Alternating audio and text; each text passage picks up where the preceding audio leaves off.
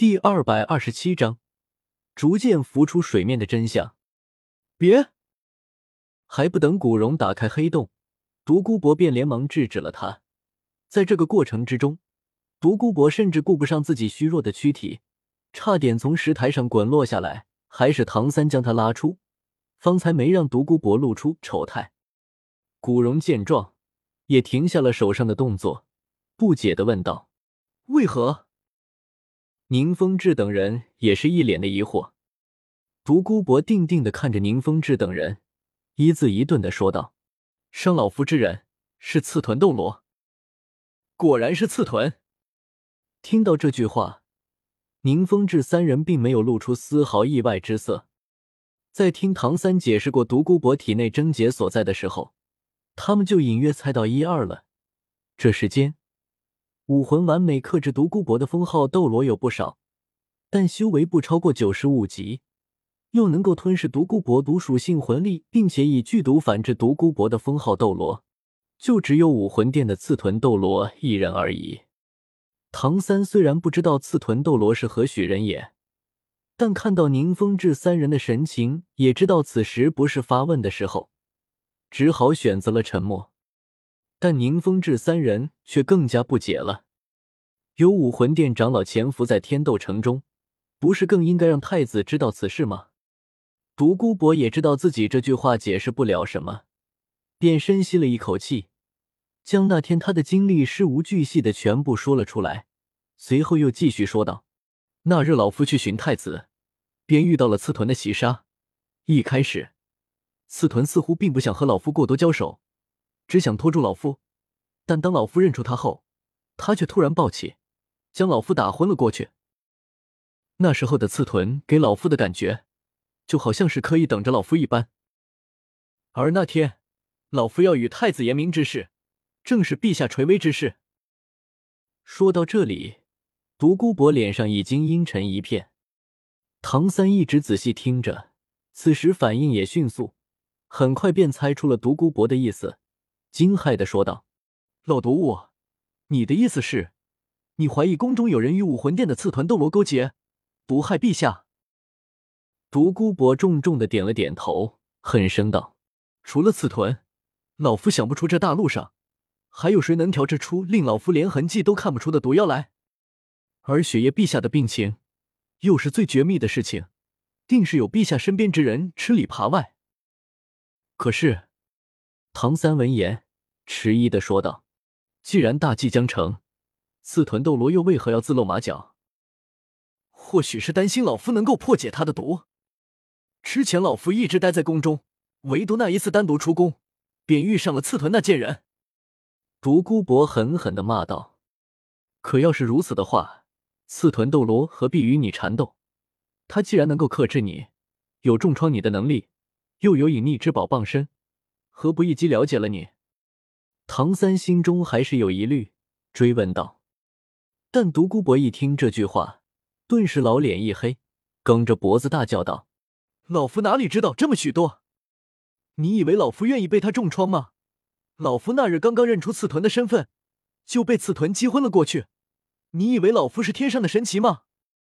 一瞬间能想得到那么多东西？呃。”唐三此时也知道自己说到了独孤博的痛处，顿时讪讪一笑，想安抚独孤博。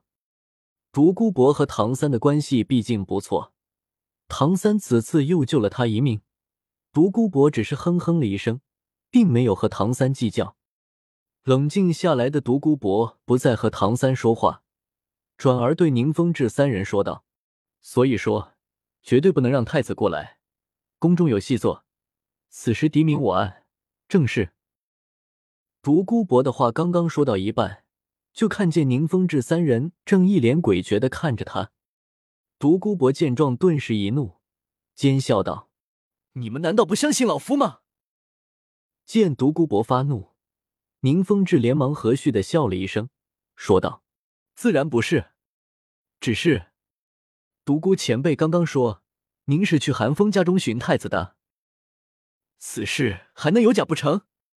独孤博怒气不减，又叫道：“若是不信，你们大可以去问问孟神机他们三人，看是不是和老夫所说的一样。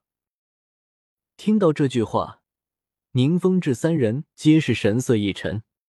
其实他们自己也知道，独孤博此人虽然一正一邪、阴损狠辣，但的确不会在这种事情上说谎。看到古荣和陈心的脸色都沉了下去，独孤博心头也是一慌，怒气也散了许多，问道：“你们怎么了？”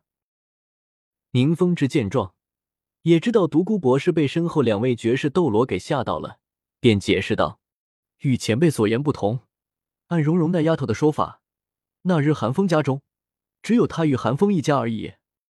古叔过去的时候也没有见到太子。什么？独孤博闻言一惊，一对舌头猛地一缩。唐三心中也是一紧，所以，如果不是独孤前辈记错了，就是蓉蓉那丫头骗了我们。而且太子还在古书过去之间就离开了寒风家。宁风致又恢复那副喜怒不形于色的微笑脸，但这句话说出来，任谁都能听出其中浓浓的不明深意。此事一耳，让老夫去问问寒风父母便是。独孤博生怕宁风致怀疑自己，信誓旦旦的说道：“老夫劝你谨言慎行。”可还不等独孤博继续说下去，便见古荣眯着一双眼，笑眯眯的对独孤博说道。就算荣荣因为某种原因而隐瞒了我们，你也最好不要去碰寒风的父母。独孤博看着古荣那副笑面虎一般的表情，神色一僵，想起身边的唐三，咽了口口水，故作轻松的问道：“怎么？难道那小子的父亲也是哪位不世出的封号斗罗不成？”一边说着，独孤博还在一边想着。有哪个强大的封号斗罗是姓韩的？不是，那小子的父亲只是一个魂王，母亲也只是一个魂宗而已。我让你不要去碰他们，仅仅只是因为他们是那小子的父母而已。古荣脸色不变，淡漠的说道：“独孤博什么人？真要是简单的问问，就不会被人喂如蛇蝎了。”但听到这句话，独孤博又惊又怒。他堂堂一个封号斗罗，难道还会怕寒风一个小小的魂宗不成？独孤博可不知道寒风突破了魂王的事情。当然，就算知道了，魂王和魂宗对独孤博而言也没差。古荣，都这个时候了，你还这么护着寒风？老夫只是盘问一二，又不是杀了他们。独孤博气急败坏的低吼道，甚至直呼古荣的全名。但古荣却好似并不生气，只是戏谑的说道：“话已至此，老夫只能说，你若是让那小子父母少了一根汗毛，日后必死无疑。到了那一天，勿为老夫言之不预哦。不妨告诉你，老夫欠那小子一击，现在还头疼，怎么还呢？当然，你也可以试试让那小子提前夭折，如果你做得到的话。”说完这句话，古荣眯起的双眼突然睁开，淡淡的杀机弥漫开来，整个密室的温度都降了下来。独孤博只觉得心头被人攥住，呼吸都为之一滞。好了，古叔。这时候，宁风致开口打了个圆场，古荣这才收起了杀机。宁风致又对古荣说道：“何必纠结于寒风父母？”古叔，你只需要将志灵三位前辈寻来，问问那日太子是否真的去了寒风家，不就好了？古荣闻言，老顽童般的嘻嘻一笑，表示自己知道了，仿佛之前释放杀机的人根本不是他一般。独孤前辈，您安心在此静养。如前辈所言，现在敌明我暗，只要前辈养好伤，等凶手浮出水面之后，前辈便是一直齐军。宁风致安抚了古荣，又温和的对独孤博说了一句：“宁风致不愧是七宝琉璃宗宗主，长袖之善舞。”三言两语之间，便化解了独孤博与古荣之间的矛盾。那蓉蓉和寒风那边呢？剑斗罗此时开口问道。想到自己的宝贝女儿，宁风致不由得皱了皱眉，沉吟一会后，又是无奈的笑了笑。释然道：“此事暂且先不要让他们知道吧。他们估计也是受骗者，在事情的真相没有水落石出之前，还不需要让蓉蓉来头疼。所谓的父亲，不就是这样的存在吗？”剑斗罗愣了愣，随后也轻笑了一声，不再多问。对了，最后，宁风致像是想起了什么一样，又对唐三说道：“小三。”虽然这个要求会有些过分，但你能不能试试救治雪夜陛下？唐三想了想，左右也就几天的时间，便点了点头。主要他就是听到了武魂殿三个字，不想让武魂殿的任何阴谋得逞而已。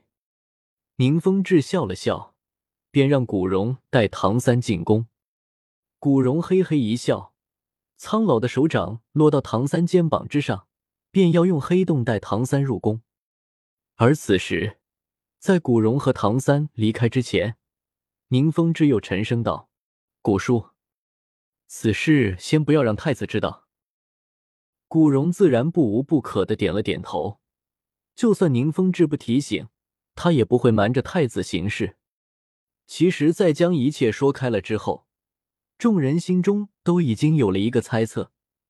毕竟，如果雪夜大帝死了，太子绝对是最大的既得利益所得者，真要说是太子勾结了武魂殿，毒杀雪夜大帝，也不是不可能的事情。只是这个猜测太过惊世骇俗，所以谁都没有说出来而已。